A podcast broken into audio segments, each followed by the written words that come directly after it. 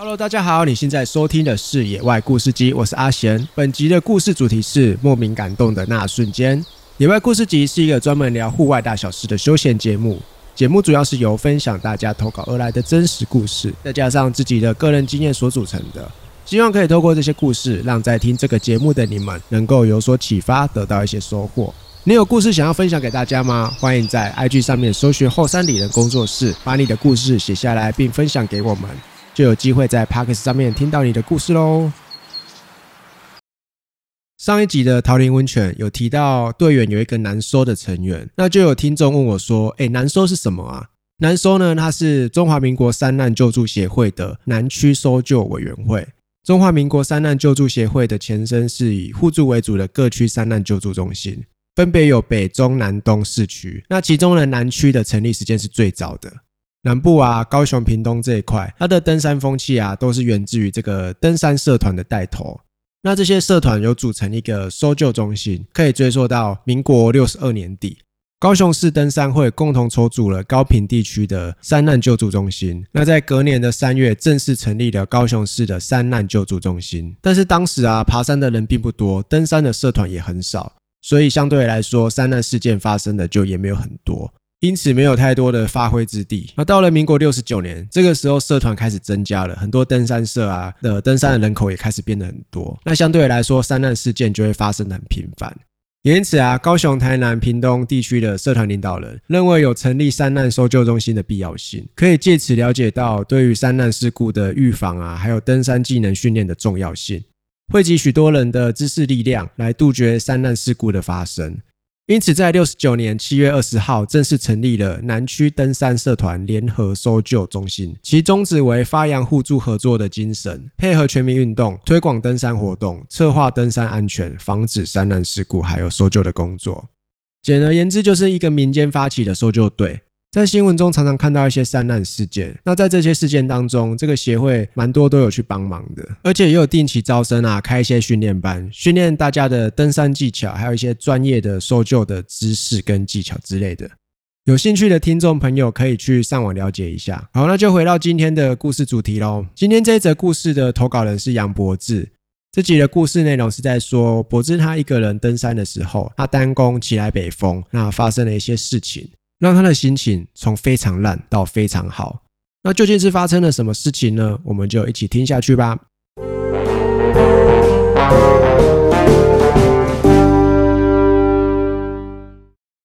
有一阵子我的心情很烂，而我也不知道该怎么办。那不然去爬山好了。心中突然冒出了这一句话：过夜有过夜的风景，单工也有单工的乐趣。于是我快速整理好一切，准备一日单攻，起来北风。这天我清晨四点从家里骑机车出门，七点来到了登山口。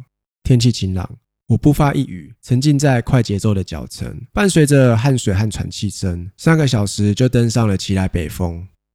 等身体稍微平静之后，看着大山大景发呆，觉得莫名的很感动。然而晴天霹雳的是，在回程的路上，我在成功上屋往小旗来的路上，可能因为当工的速度较快，然后突然啪的一声，我扭到了脚。这大概是我目前为止以来最严重的一次扭伤。我坐在旁边检查伤势，身边也没有伙伴，我觉得有些紧张。所幸没有什么大碍，我还可以继续前进。但就在终点前的一公里，我看到一位妇人，她躺在了地上，旁边有五位消防员。原来是妇人跟我一样也扭到脚了，但她的严重程度需要报案支援。我看到了有五位消防员合力要将她运出登山口。一边呢是三位，那另外一边只有两位，应该还差一位。我就想到，我刚刚扭了这么大力还可以走，应该是山神眷顾我吧。于是，我将这一份感谢的心意，帮助了消防队一臂之力。我和消防队一起搬运伤患，最后顺利的将伤患送至了登山口。下山后，我骑车回家，吃着平常的晚餐。这一天呢，就跟平常一样，到了家开瓶酒。跟朋友视讯，小聊一下今天发生的大小事，所有的疲累感、成就感还有满足感都交织在了一起。嗯，今天是一个蛮棒的一天，我有爬到山，也有帮助到人，还能回家睡觉，不用扎营。百月突然变成日常了呢。自己跟自己对话完毕，于是我就这样子带着满足的心情入睡了。这件事情告诉我，我们随时都要觉得自己是幸运的。当我们觉得自己过得很糟的时候，事实上还是有比我们更灾难的人。我们应该要用更宽敞的心胸来接纳每个不顺遂的时候。有能力的话，就尽一份力来帮助他人。除了在高山之外啊，我们的日常生活更应该要保有这一份心态。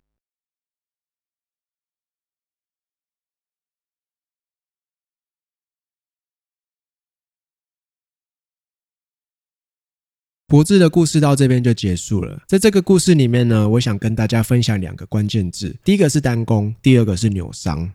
单攻呢是台湾登山运动的术语，意思就是以单一座山为攻顶目标，登顶之后沿着原路下山，并不限天数。还有一个大众比较常用的说法，就是在一天之内完成登顶一座或多座的山头，起登和回程不限同一个登山口。目前大多数都是用这种用法，大家常常听到的轻装单攻啊，就是指不背帐篷、睡袋等等的睡眠系统，去轻量化这个装备，以便于我们有更多的体力去单日的来回。这有极高的风险存在。故事的主角呢是有在比铁人三项的选手，所以在体能上有还不错的表现。如果不是对自己的体能状态很有把握，还有对登山路线的熟悉度啊，没有做好充足的准备，请不要随意的尝试单攻困难的山。那再来是扭伤，扭伤呢，我想要从两个角度去讨论。第一个是脚踝扭伤的伤况评估，就是判断你到底扭伤的多严重啊。那再来是你扭伤了之后要怎么在野地去处置它。有一个 RICE R I C E 的原则，根据台湾三月杂志第五十期的内容，脚踝扭伤的伤况评估，扭伤的严重程度可以从轻微疼痛、稍作休息就可以继续行走的轻伤，到韧带完全断裂，还有伴随玻璃性的骨折，使得踝关节啊不能固定，人无法行走的严重伤害。因此啊，先判断扭伤的严重程度是非常重要的。以下的症状常常意味着严重的扭伤或是伴随的骨折，应该要考虑立即停止活动，并只帮助伤患撤退。这个呢有四个症状，第一个症状就是关节无法支撑体重，就是说连站着都很困难。那第二个是你的关节迅速的肿胀了，第三个就是你的关节没有办法去忍受最小幅度的转动。第四个，最后一个就是说，你关节已经严重的变形，或是移动的时候有骨骼碎片的摩擦声。你可以运用以上四点去判断自己的扭伤是否严重。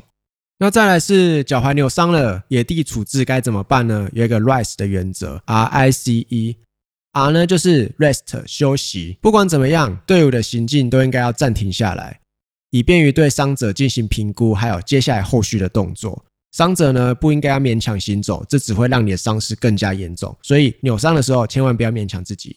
I 呢就是 ice packing，就是冰敷，还有固定这两个。此两者呢是扭伤处理的核心动作。冰敷呢可以减少出血和肿胀。一般来说啊，你在野地里面扭伤，比较不会有冰块可以让你冰敷。可以去看一下，如果附近刚好有溪水的话，可以把脚泡在比较冰冷的溪水当中。那如果你的状况不允许冰敷，可以操作的是固定关节这一块。固定关节呢，可以减少疼痛以及预防进一步的伤害。在野外比较容易操作的是用弹性绷带啊，或是一些布条，使用八字形的交叉，然后绕在脚背上去做固定关节的这个动作。这是一个运动救护常常用到的方法，因此呢会有一点复杂。有兴趣的听众朋友啊，可以在上网搜寻一下怎么操作。这个部分还是看影片或是图片比较好去理解，用说的真的不太好理解。那再来呢是 C，C 就是指压迫。当你做好了固定关节之后，你可以用绷带去做轻度的加压，但是呢要注意，是轻度的加压，并不是说你要在这个扭伤的地方去揉。扭伤的时候千万不要再去揉它了，这样只会让这个伤势更严重而已。再来最后一个步骤叫做一抬高，你在休息的时候把你扭伤的地方抬高。以上呢就是脚踝扭伤的野地处置 RICE 的四个步骤。如果你有止痛药的话呢，可以立即口服，去减缓对这个伤势的疼痛度。